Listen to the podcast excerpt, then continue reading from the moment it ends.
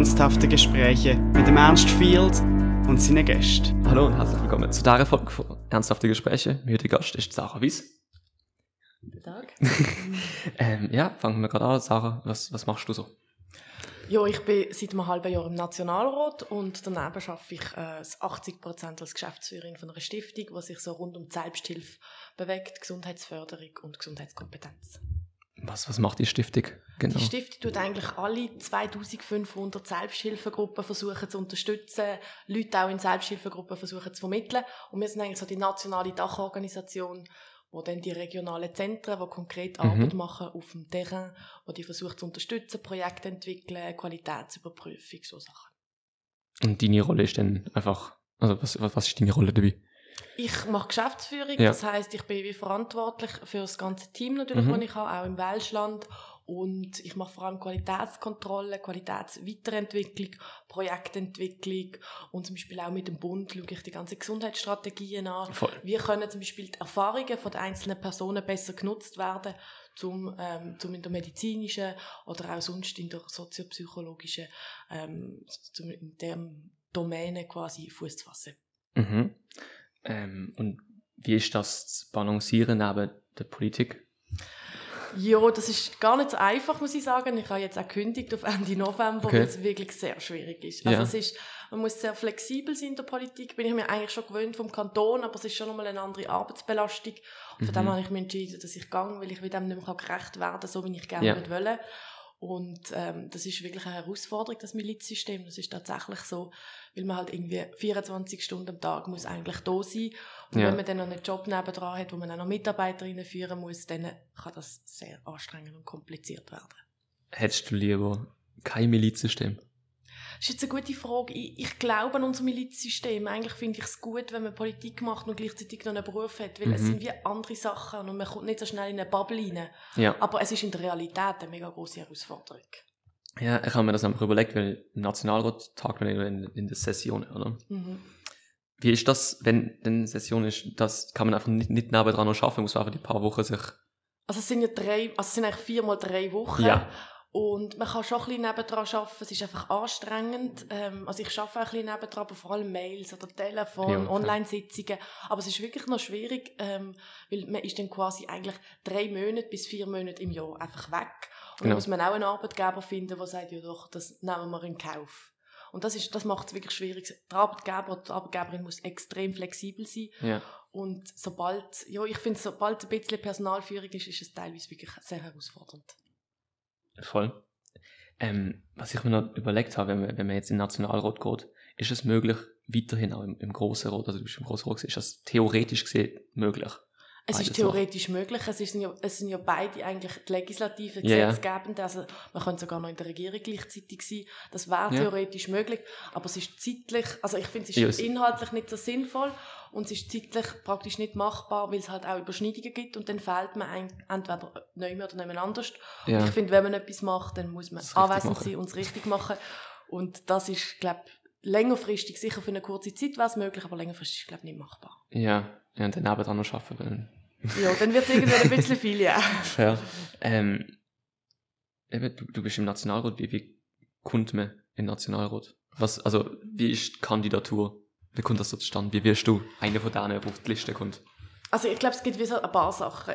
In Basel-Stadt ist es sicher speziell, wir haben ja nur fünf Ja. Nationalratssitze. Und ich meine, in anderen Kantonen gibt es viel mehr. Und es ist, also ich bin ja schon über 15 Jahre politisch aktiv Mhm. und es ist, äh, man wird von der Partei selber nominiert, das heißt, es gibt eine Nominationsveranstaltung, wo man sich Ja. zur Wahl stellt und dann den, bei uns jetzt bei der SP dann die Delegierten ein nominieren für den Nationalrat. Mhm. Und dann ist man quasi auf dieser Liste und dann äh, macht man auf dieser Liste Wahlkampf. Also ich habe schon 2015 kandidiert auf der Liste Ja. von der SP und und dann macht man für, auch man weiss auch, man macht für die anderen Wahlkampf, weil man wird es vielleicht nicht schaffen und jetzt ist es mir gelungen und das ist, ich sage, es ist natürlich, man muss sehr viel gemacht davor, das denke ich schon in Basel, aber es ist auch immer eine Portion Glück, die da Ja, mitspielt.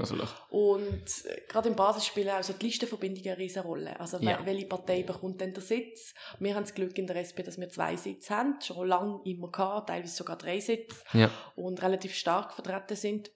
Aber gerade andere Parteien, FDP, äh, LDP, äh, GLP Ja, so, die teilen sich dann manchmal, kommen vier Jahre kommt der eine und dann wechselt es wieder. Ja, ja. Ähm, aber wie, wie bist du? Also welchen Rang in der Partei muss man haben, um dann auf die Liste zu kommen? So, was muss man der Partei dient haben, dass, dass man dann ankommt? Ist das einfach ein bisschen Sympathie und mit wem man sich, dass man sich mit Delegierten gut versteht und dann Nein, aber ich glaube, man muss gut verankert sein in der Partei. Ja. Und ich glaube schon, dass bei uns die Leistung schon etwas zählt. Also man muss wie auch irgendwie ein Feuer haben für die Politik. Es werden viele auf die Mhm. Liste. Man muss Feuer haben für die Politik. Man will etwas können bewegen. Man muss irgendwie das Handwerk von der Politik kennen. Und dann braucht es auch an der Delegiertenversammlung ein Stück weit ein bisschen Glück. ja, Und am Schluss ist es auch immer eine schwierige Entscheidung. Es gibt so viele tolle Menschen, die man gerne auf die Liste würde tun. Man kann am Schluss nur fünf. Und das ist auch immer so ein bisschen frustrierend, ähm, weil, Ja. das, weil nicht alle können. voll. Aber es ist, du, du hast dann einfach, weil du schon im großen Rucksack bist und so lange ja, dabei bist, ist das für dich dann, Ich habe immer im Klar. Nationalrat auch wollen und ähm, Ja. für mich ist so die nationale Politik, also ich finde die kantonale Politik wahnsinnig spannend, aber es gibt ganz viele Themen, wo ich eigentlich aktiv bin, gerade in der Gesundheitspolitik, die Ja, national stimmt. geregelt sind. ja, Und darum hat es für mich wie Sinn gemacht, auch dort mein, mein Know-how einzugeben und ich habe das Glück gehabt, dass die Partei mir das zutraut hat und mich Voll. auf die Liste gesetzt hat. Aber es ist längst nicht alle, die das gerne wollen und sicher gerne Können auch. sind, können, dürfen dann am Schluss auch, das ist weil wirklich es halt begrenzt ist. Ja, und ja. was dann vielleicht ein anderer Punkt ist, es muss natürlich auch ein bisschen ausgeglichen sein. Es, es geht um Diversität natürlich auch auf der Liste, dass man alles Ja, ein bisschen stimmt auch. repräsentiert, auch von den Themen her. Und eben am Schluss ist es auch immer eine Portion Glück, die man muss haben. Ja.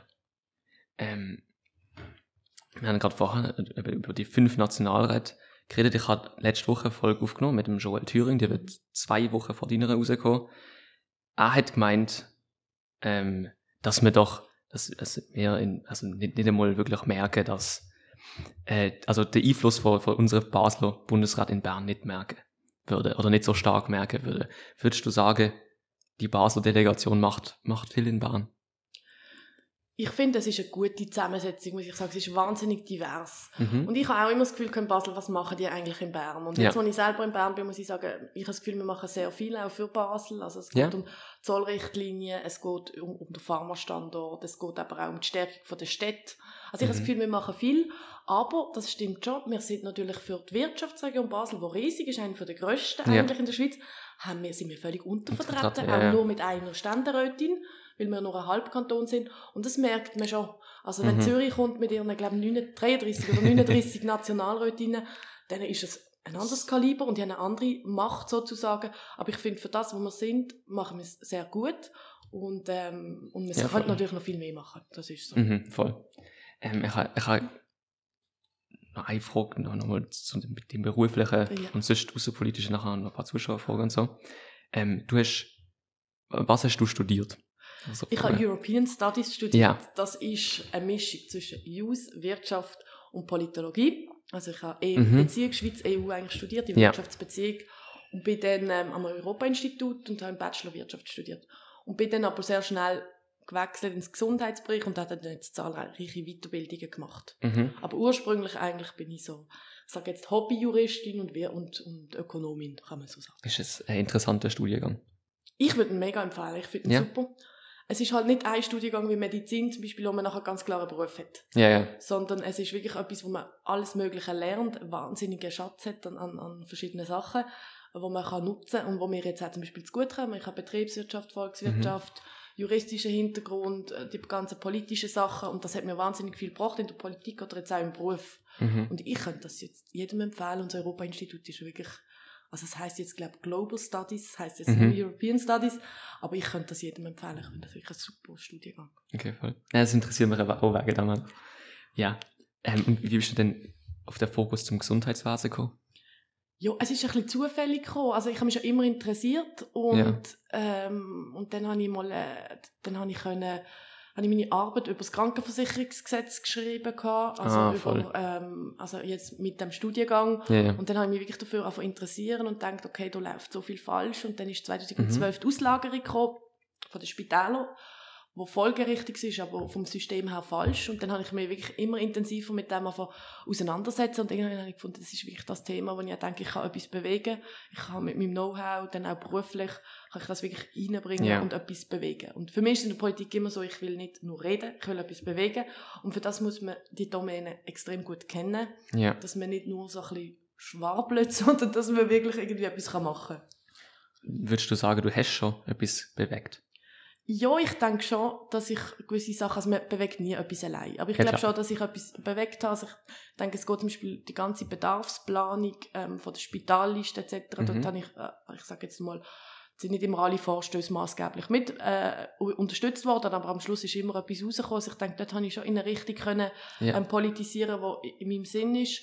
Und das andere, wo ich ein bisschen stolz bin, ist, dass, dass jetzt endlich sechs Wochen Ferien sind für Lernende. Das habe ich im Kanton erreicht. Das ist so, ich sage jetzt, das ist so ein Einzelvorstoß gewesen, aber etwas, was ich wirklich wichtig finde, Ja. dass- die Lernenden nicht nur fünf Wochen, sondern sechs Wochen Ferien haben. Wa- Was würdest du noch bewegen wollen? Was, wenn du so einen Punkt hättest? Ich möchte, was meine meine Vision oder mein Traum ist, dass ich noch irgendwann erlebe oder auch mit dazu beitragen, dass man nicht mehr Quantität, also wie viel Behandlungen man in der Medizin macht, sondern dass man Qualität bezahlt. Okay. dass es mehr um die Qualität geht und daran arbeite ich jetzt auch national, dass man mit kleinen Schritten, es sind immer ganz, ganz kleine Schritte, ja. aber dass man in die Richtung geht und das würde ich gerne noch erleben. Okay, voll. Ja, gut. Ähm, ich bin letztens in Deutschland in der Ferien gewesen und ich bin gefragt worden, was in der Schweiz die grössten politischen Themen sind aktuell. Und ich habe nicht wirklich gewusst, was ich sagen soll, aber dann gefragt ich mal, meine deutschen Freunde werden das nicht verstehen, weil es auf Schweizerdeutsch ist, aber was, was sind die grössten politischen aktuellen Themen bei uns? Also ich glaube, wir haben den Klimawandel und das ist, ähm, das ist ein Riesenthema. Also und dem müssen wir Ja, uns klar. auch stellen. Aber sonst die grössten politischen Auseinandersetzungen, ich bin halt jetzt wirklich in der Gesundheitsdomäne und Ja. ich glaube, dort geht es wirklich um Gesundheitskosten, um den Zugang für alle. Das, denke ich, ist Mhm. für mich so ein Thema. Aber ich weiß nicht, wie du, du das siehst, weil Innenwahrnehmung ist manchmal so wie ein bisschen gefangen. Also ich, ich, mein, ich, ich, glaube, ich glaub, mehr, so, mehr so gemeint eben so, zu dem kommen wir nachher noch in der Mhm. letzten Folge, das sind gute Sachen, die du gesagt hast. Ähm, aber was so gerade das Thema ist bei uns, so gesellschaftlich, was reden wir viel? Also was, was kommt jetzt auf, was, wir- was wir abstimmen werden natürlich, aber also Aha, das sind vielleicht so. aber so, so was ist, äh, ich frage ein bisschen vielleicht, Nein, jetzt, verstand ich, was du meinst. Also ich würde jetzt sagen, ähm, was beschäftigt uns als Schweiz gerade? ich ich denke, die Schweiz beschäftigt im Moment Beziehung zur EU ganz Ja. stark. Das Mhm. ist, glaube ich, etwas vom Zentralsten, weil wir jetzt merken, was wir alles verlieren, wenn wir den. Rahmenvertrag nicht haben. Und das andere, was ich schon glaube, es ist, wir die schon immer auch diskutieren um Abstimmungen herum. Also Ja, ich glaube jetzt, Ehe Eben, für bei uns alle ist es zum mehr so. Beispiel ist jetzt, glaube ich, wirklich ein Thema. Ich glaube auch 99% Initiative Ja, wird auch immer mehr zum Thema. Und ich glaube, Ehe für alle ist jetzt schon recht in der Gesellschaft, weil das Ja, eine, Gesellschafts-, äh, äh, eine gesellschaftliche Frage auch ist, ähm, wie man damit will umgehen. ja. Ja, aber ich, ich, ich, es ist vor ein paar Wochen gewesen, jetzt sind wir noch nicht so im Abstimmungsding, demnächst jetzt haben wir einfach Wunder, weil ich auch gesagt eh, für alle und 99% Initiative, aber ich, ja. Aber es ist, auch noch Aber es ist noch nicht so wirklich da. Und ich glaube, es kommt auch wahnsinnig darauf an, in welchem Umfeld man ist. Ja, also ich denke, ich habe das jetzt so von mir aus gehört, das sind wirklich die Themen, die wo, wo einem einfach beschäftigen. Ja. Ja, ja gut. Okay. Ähm, dann, äh, wir machen das noch, der Anschluss mit, mit, mit den letzten paar Fragen. Jetzt habe ich noch, ich habe von einem ehemaligen Klassenkamerad von mir sehr viele Fragen bekommen, Mhm. wo ich dankbar bin, Fabian. Ähm, er hat sich auch mit, den- mit den Webseiten und so auseinandergesetzt. Wer denkst du, steht in der Pflicht, das Gesundheitssystem kostengünstiger zu machen? Politik. Ja. Weil Politik muss regulieren. Also Mhm. ich bin davon überzeugt, dass, ähm, dass wir als Staat, das sind Steuergelder, das sind Krankenkassenprämien, dass es kein freier Markt, ist. Das heißt, Mhm. es steht Politik in der Pflicht, dass sie Regulierungen macht oder auch Finanzierungssystem, das ist das, was ich vorher gesagt habe, Ja. dass sie Finanzierungssystem etabliert, wo kostengünstig, aber qualitativ hochstehendes Gesundheitswesen ermöglicht. Und dass das möglich ist, zeigen nordische Länder etc. Also es ist möglich, aber es ist halt auch in der Schweiz schon so. Ich meine, 70 Milliarden ist, Ja. ist das Gesundheitswesen. Und es verdienen so viele Leute dran. Und mit jeder Regulierung ist es, oder ist es natürlich ein Stück weit auch ein Einschnitt in, in ihre Einkünfte, Mhm. in ihren Lohn, schlussendlich. Und dann hat man natürlich sehr viele Interessensgruppierungen und Gegner. Ja. Und ich glaube, das macht es in der Schweiz wirklich, wirklich schwierig, eine tiefge äh, tiefgehende Reform überhaupt zu erreichen. Okay. Spannend. Ja, und das, ähm, wie, wie ist es mit, mit Lobbyisten im, im, im Nationalrat? Wie, wie sehr merkt man die? Sonst können wir, äh, können die oft auf dich zu und wollen dich irgendwie in eine Richtung schwingen oder so? Nein, also natürlich gibt es Lobbyisten, aber ich sage, es gibt die, die Lobbyisten, die ich auch gerne anhöre, ihre Ja. Meinung, das sind Okay. ja auch Interessensvertreter Mhm. und dann kann ich mir ja alle Ja, Seiten anhören und irgendwie äh, eine Meinung bilden. Ich glaube, das Schlimmste wäre für mich wirklich, wenn man einen, Lo einen Lobbyist hat und quasi einfach macht, was der sagt. Das wäre für mich so Ja, wirklich die aber das Einflussnahme. Aber sonst, ja, natürlich, die laufen in der Wandelhalle Ja, um und ähm, erzählen halt ihre Interessen. Mhm. Aber ich muss sagen, ich finde es auch noch spannend. Ich finde das nicht per se schlecht.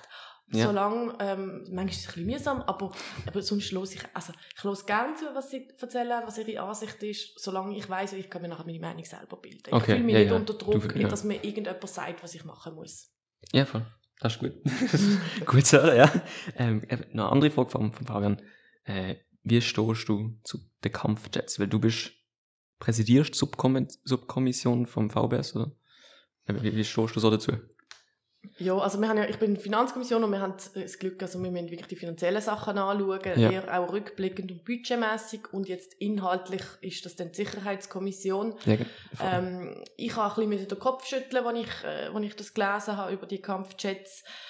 Ich, ich frage mich, ob wir als Schweiz das so wirklich brauchen und ob das Geld richtig investiert ist. Ja. Ähm, zu den einzelnen Flugzeugtypen kann ich wenig sagen. Ich bin nicht Spezialistin fair. von Flugzeugtypen. Ich sehe es im Gesamtkontext, was bedeutet für mich Sicherheit. ja. Und Sicherheit bedeutet für mich eben nicht unbedingt, dass man einfach einen Kampfjet hat, der in zwei Minuten über die Schweiz geflogen ist. Sicherheit bedeutet für mich viel mehr. Und das ist Ja, ein. Abwägen. Und äh, von dem her. Ja. werde ich mich, oder setze ich mich natürlich sehr intensiv damit auseinander, muss ich in der Kommission, aber finde ich, man muss es immer im Gesamtkontext, Mhm. jede Anschaffung auch im Gesamtkontext schauen, anschauen. Voll. Gut. Ähm, und dann jetzt noch letzte Frage von irgendwann angestellt. Was wünschst du dir, dass der Rest von der Schweiz von Basel übernimmt? Ich glaube, wir haben in Basel eine wahnsinnige offene Kultur. Mhm. Also wir, wir reden mit allen eigentlich zusammen und ich schätze das wahnsinnig. Also Ja. es gibt, ähm, es ist klein, man kennt sich, das finde ich ist mal etwas, man kann miteinander umgehen, das finde ich wahnsinnig toll. Das andere, was ich auch glaube, ist, dass die Lebensqualität sehr hoch ist in Basel. Mhm. Ähm, ich glaube, man lebt gern da. Also ich lebe extrem gerne in Ja. Baselstadt. Ich muss sagen, ich, und ich würde mir manchmal ja, einfach der Groove, also es ist noch schwierig zu beschreiben, aber es ist so ein Mhm. bisschen das Wohlfühlen, mit- das Miteinander Mhm. und das auch zu akzeptieren von der Unterschiedlichkeit. Das würde ich mir ein bisschen mehr für, für, für die Schweiz wünschen.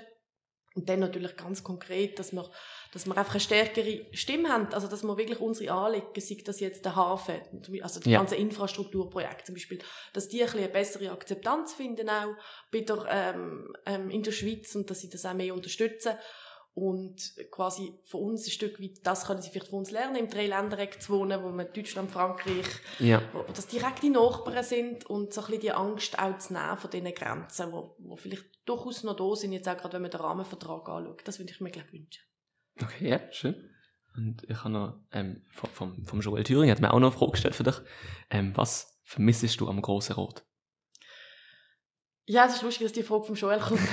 ähm, was ich am Grossen Rot vermisse, ist wirklich, ist, ähm, man kennt dort alle Leute und Ja. man kann mit fast allen Leuten gut reden und auch eine Lösung finden. Also man, kann, man ist nicht immer gleicher Meinung, das glaube ich, das, das bleibt so, aber es ist ein sehr kompromissfähiges Parlament, weil die Mehrheiten sind so knapp Ja, in Basel-Stadt, dass man auch auf Kompromiss angewiesen ist. Und das ist natürlich im Nationalrat ganz anders, Ja. da sind wir einfach klassisch immer in der Minderheit.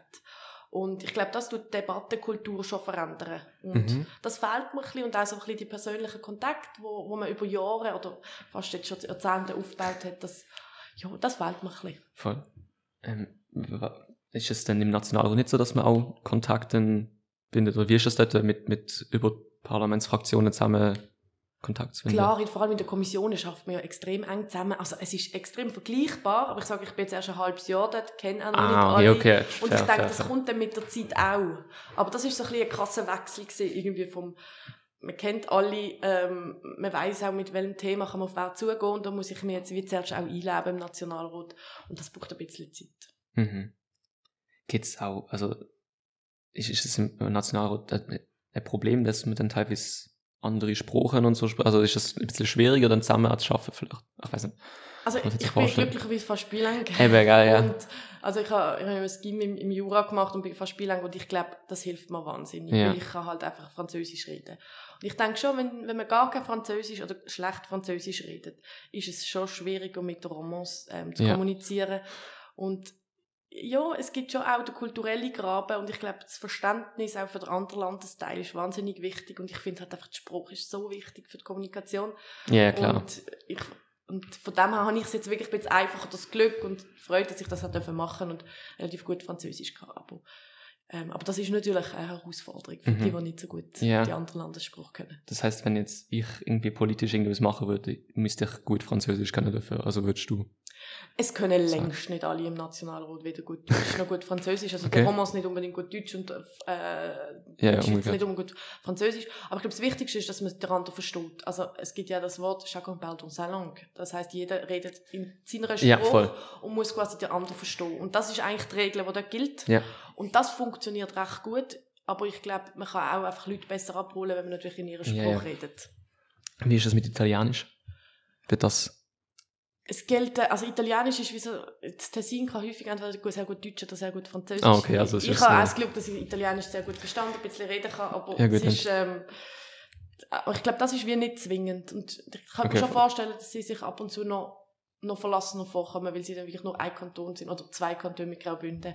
Mhm. gewissen- Aber die, sie können meistens gut andere Sprachen. Aber grundsätzlich gilt Deutsch, Französisch eher. Also Ja. ähm, die zwei Sprachen sind sicher sehr wichtig.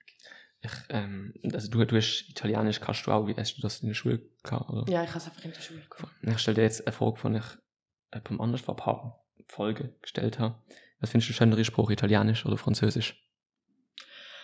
Ich kann es nicht wirklich sagen. Ich bin einfach, äh, ähm, ich, ich bin in die französische Sprache verliebt. Also, also Ja. für, mich, für mich ist Französisch einfach eine wahnsinnig schöne Sprache. Ich kann sie extrem gerne, auch mit allen diesen Dialekten. Ähm, Italienisch finde ich auch schön, aber ich bin, ich bin ja noch halb Französin. Habe noch so Ah ja, gut, dann ist dann Und habe noch ein bisschen einfach dort Ja. eine Nostalgie. Ich habe nie in Frankreich gelebt und nichts. Das ist einfach meine Großmutter, die Ja. dort gelebt hat. Aber es ist, von dem her bin ich einfach sehr frankophil. Ja, fair. Nein, das macht Sinn, das macht Sinn, gut. Jedem das seine. Bei dir ist, lieber- ist eher Italienisch. Also ich kann beides nicht wirklich, aber es, also nein, Italienisch noch weniger, Fran- Schulfranzösisch bekomme ich auch nicht, aber ich finde es einfach, ich finde, ich glaube ein bisschen, das habe ich auch schon gesagt, ein bisschen das Trauma aus der Schule von Französisch. Aber das haben eben ganz viel das Trauma und ich finde das so schade. Und ich habe mir das ja dann wie gesagt, ich bin mit 15 dann gegangen und habe gesagt, ich, ich möchte die Spruch richtig Äh, lernen. Dann ist es etwas anderes, wenn man es aber ich sprechen kann. verstand das aus der Schulsicht, weil ich meine, das Bonchance, oder ich weiß nicht, welche, Ja, welche ja, sie haben. Ich meine, ja, da lernt man irgendwie La Pomme irgendwie zum hundertsten Mal und dann irgendwann sagt man, ja, ich möchte gerne kommunizieren. Und ich denke, Das das, ist eine mega Ja. Herausforderung. Ja, ich, ich, bin, ich bin einmal in, in Paris mit meinem Bruder und wir sind, also ich bin so aufgeschmissen gewesen.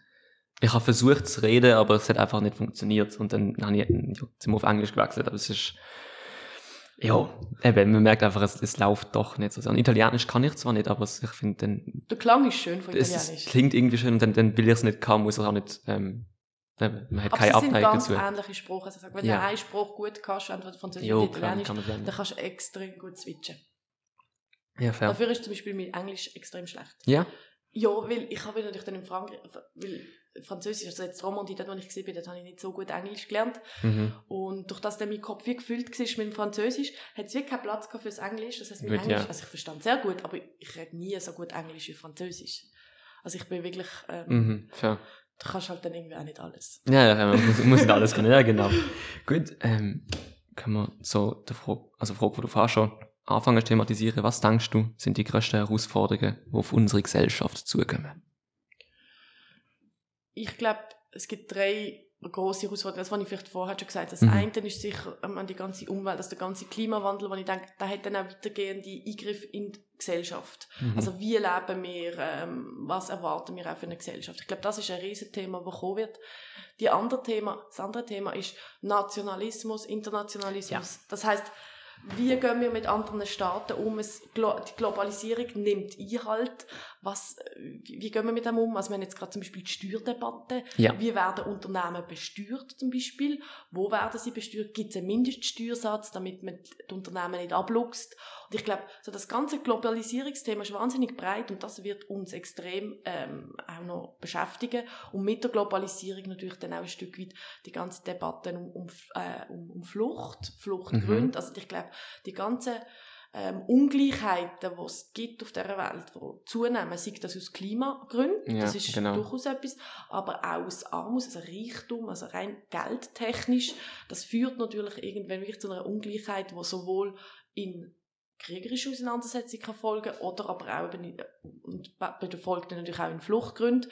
Und ich glaube, das wird uns schon wahnsinnig als Gesellschaft herausfordern, wie gehen wir damit um, Ja. weil wir sind jetzt quasi uns als Gesellschaft, ich sage jetzt als Schweiz geht es finanziell sehr gut, wir können uns Ja. sehr viel leisten Und dort einen Ausgleich zu schaffen, kann bedeuten, dass es der Schweiz insgesamt schlechter geht. Und das ist ja dann wie etwas, wo man muss auch akzeptieren, dass wir im Moment auf Kosten von anderen leben. Ja, ja. Und dass wir das halt nicht ewig können. Und dann müssen wir noch etwas abgeben. Und ich glaube, das wird eine ganz harte Auseinandersetzung in der Gesellschaft. Ja, voll.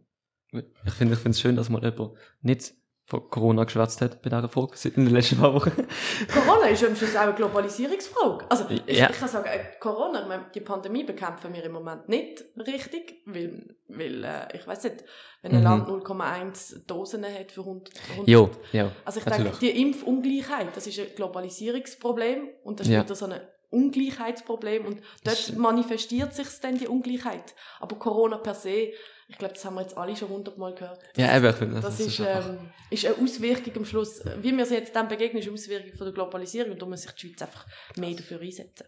voll, gut gesagt. Ähm, gut. Was ist ein Ereignis aus deinem Leben, von dem du gelernt hast, wo du denkst, wenn jetzt andere davon hören, beziehungsweise davon hören, was du daraus gelernt hast, dass sie auch davon lernen könnten? Ja, das ist jetzt eine gute Frage. Also ich würde vielleicht zwei Sachen sagen, die mich mega geprägt haben. Die eine Sache ist, als ich mit 15 Jura gegangen bin, Ja. ähm, Spruch Schulfranzösisch hatte und einfach gefunden habe, ich möchte das Französisch lernen und quasi in eine neue Kultur rein, Ja. reingeworfen worden bin, also freiwillig und ganz viele Freundschaften, aber auch ähm, Erfahrungen können mitnehmen und einen Spruch, also einen Teil vom Land eigentlich nochmal neu können kennenlernen und ich glaube, das ist, das hat mir die Offenheit auch gegenüber, ich sage jetzt auch Mhm. anderen Teilen von der Schweiz gegeben und das glaube ich, das ist wie etwas extrem Wichtiges. Und das andere, wo mir, wo ich sage jetzt als Akademiker, wie Ja. mir häufig gesagt wird, weil ich glaube auch, ich schaffe seit ich 14, 15 bin, schaffe, ich habe ja immer in der Ferien geschafft, habe immer neben dem Studium geschafft und ich glaube, für mich ist das schon etwas wahnsinnig Wichtiges. Ich bin am Fließband gesehen, ich bin im Verkauf gesehen, ich bin am Putzen gesehen, ich Mhm. habe ich habe ein bisschen alles gemacht und habe auch gesehen, was das auch für andere Lebensrealitäten sind. Also ich habe immer gewusst, irgendwann kann ich etwas anderes machen, aber es Ja. dort Leute gehabt, die das ganze Leben lang machen. Und ich glaube, das Verständnis dafür, was das bedeutet, am 6 Uhr morgen am Fließband zu stehen und Mhm. 2000 Hemmli durchlassen am Fließband Ja. und äh, eine halbe Stunde Pause zu haben, das ist, das kann man nicht beschreiben. Ich glaube, man muss das wie erlebt haben. Und ich glaube, auch wissen, was Geld wert ist. Ich glaube, das ist Ja. für mich etwas, wo mich auch politisch geprägt hat, dass ich, ähm, ähm, also auch wie geht man eben mit, den, mit denen um, die ganz wenig verdienen, ist die Arbeit wirklich so wenig wert? Und da muss ich sagen, nein, ist sie Mm. nicht. Ja. Für mich hat das wirklich so eine ganz gesellschaftliche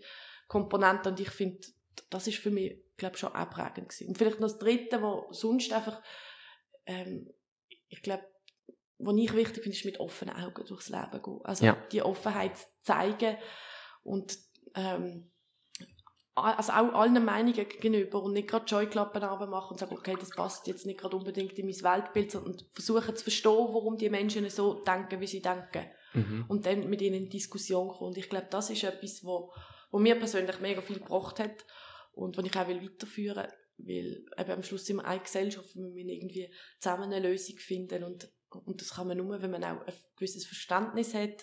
Man muss es nicht teilen, aber ein gewisses Verständnis hat für gewisse Ansichten. Oder Ja. Ängste, die auch da sind. Ja, voll. Was willst du noch gerne lernen? Ganz viel.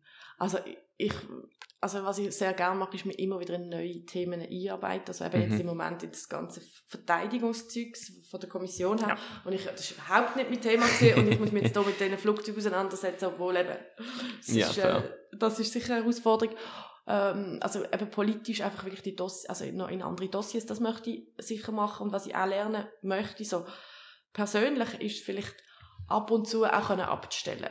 Ja. Also ich laufe irgendwie immer auf 180 und schaffe extrem gern, aber ich würde so fast sagen, ich bin so ein bisschen ein Workaholic und, Ja.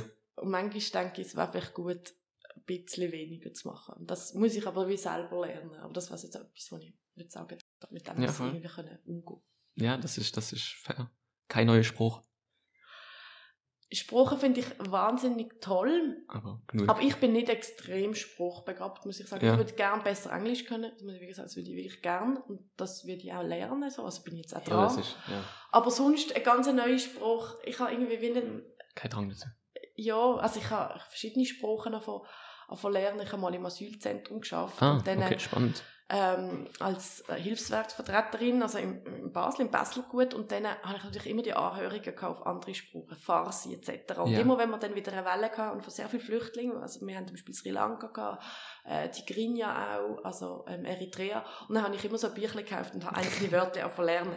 Aber ich habe es nie geschafft, die Ja. Sprache dann wirklich zu lernen. Ich kann nur vereinzelte Wörter. Ja. Ja, klar, nein, ich kann es nur fragen, weil du, du bist schon Französisch und Italienisch kannst. Das ist weil das wird man- meistens, von den meisten Leuten sagen, in der Sprache noch.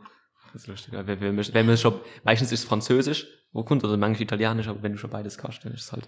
Ja, und Sprache, also natürlich, aber ich denke, ja, ich habe jetzt gar nicht, ich habe wirklich nicht an Sprache gedacht. Nein, das ist, das ist, gut, das ist auch, ist auch, ist auch gut. Es ist einfach immer, immer lustig, dass es etwas ist, was die meisten gerade daran denken. Wie ist es im, im, im Asylzentrum geschafft? Mhm. Wie, wie bist du dazu gekommen?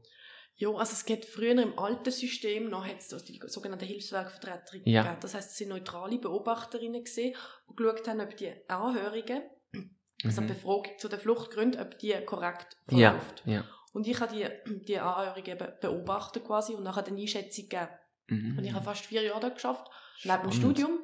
Und das ist wirklich, also man kann sagen, das ist so, ich habe vielleicht mal 20, mal 40 Prozent geschafft, je nachdem, wie Ja, viel, wie viel Asylgesuche es gerade gegeben hat. Und ich habe 2009 angefangen und dann ist gerade Sri Lanka-Konflikt gekommen. Ja. Und das ist ganz brutal. Dann kommen die Menschen, kommen dahin und erzählen ihre Fluchtgründe. Das heisst, sie erzählen zum Beispiel, wie sie das menschliche Schutzschild sind zwischen Mhm. den zwei Parteien. Und das hat mich schon ein Stück weit geprägt. Ähm, es gibt dann eben, es hat immer so Wellen gegeben. Ich mag mich sehr gut an Sri Lanka erinnern, weil das gerade die erste Welle Ja, ja, war. Dann ist sehr viel Eritrea gekommen. Mhm. Und ja, dort bin ich, eben, ich habe mich dort dafür beworben. Gehabt. Das haben früher Hilfswerke gemacht, Ja. jetzt gibt es das eben in diesem System nicht mehr. Ja, okay. Jetzt heißt es anders. Aber das war ähm, extrem lehrreich. Gewesen. Ja, das glaube ich. Aber es ist, klingt interessant. Was sind, was sind so Qualifikationen, die du dafür hast müssen haben? Ja, also du hast ja einfach sehr gut im Asylrecht natürlich müssen Ah, okay. auskennen, wie, ja. zahlreiche Weiterbildungen müssen machen. Ah, ähm, vor allem, fix. es ist ums Asylrecht Ja, gegangen ja. und dann hast du eine recht dicke Haut müssen haben, weil Das glaube ich. äh, Ja. hast halt schon, äh, also, also zum, zum Beispiel eine Frau, die, die geflüchtet sind, dann in Libyen gelandet sind, zum Beispiel all die Gefangenschaften, die es Ja. dort gegeben hat, die schon fast ähm, Festhaltungen, bis man dann übers Meer kommt, dann äh, all die traumatischen Erlebnisse, dann aber auch, auch das hat es auch gegeben, Leute, wo, wo man gemerkt hat, sie erzählen die Wahrheit nicht. ja. Und dann aber auch gemerkt, haben, okay, warum erzählen sie die Wahrheit nicht? Vielleicht, weil unser Asylgesetz so ist, dass ihr Grund Nicht lang. nicht lenkt Ja. dann gehen sie einen anderen an. Und, und das ist dann manchmal auch noch hart gewesen, wenn man sieht, oh, es ist etwas da, aber die Person erzählt die Wahrheit nicht und man kann dieser Person nicht helfen. Und das muss man auch irgendwie aushalten können, dass man, dass dann die Person auch wieder zurückgeschickt werden und man ihnen quasi Nicht helfen kann helfen, ja. Ja, spannend. Gut, ähm, von daher Tangente wieder auf die. Unsere schöne abschließende Frage. Wie würdest du gerne als Mensch anderen in Erinnerung bleiben, wenn es dich mal nicht mehr gibt? Ich würde gerne als offener, herzlicher Mensch in Erinnerung bleiben, wo etwas auf dieser Welt oder in dem, in dem kleinen Kanton hat können bewegen oder kann bewegen. Das ist sehr schön gesagt. Gut. Dann gibt es noch etwas, was du meinen Zuhörer und Zuhörerinnen auf den Weg geben willst. Ähm, ja, vielleicht etwas, also äh, vielleicht ein bisschen Aufruf auch, was, Ja. mir, was mir immer so ein bisschen an der Politik generell ein bisschen stört. Man schaut immer so, Politik ist dort irgendjemand. Ja. Aber Politik ist jeder Einzelne und egal was man macht, sei das irgendwie sich engagieren in einem Verein, Mhm. ist Politik. Ich mache jetzt die parlamentarische Politik auf nationaler Ebene. Die kann man auf kantonaler oder kommunaler Ebene machen. Und mein, mein Aufruf ein Stück weit also, Ja. ist einfach, sich engagieren in der Gesellschaft, sich zu beteiligen an der Gesellschaft und die mitzugestalten, egal auf welcher Ebene. Weil das macht am Schluss aus, dass wir irgendwie ein gutes Miteinander und äh, ein gutes Miteinander finden. Das wäre so vielleicht Ja. ein bisschen noch mein Aufruf. Perfekt. Finde ich sehr gut gesagt. Dann danke vielmals, dass du dir die Zeit genommen hast und da angekommen bist.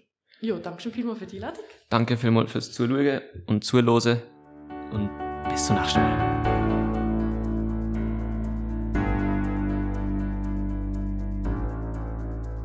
Verantwortlich für die Erfolg Ernst Field, Musik Noah Strick.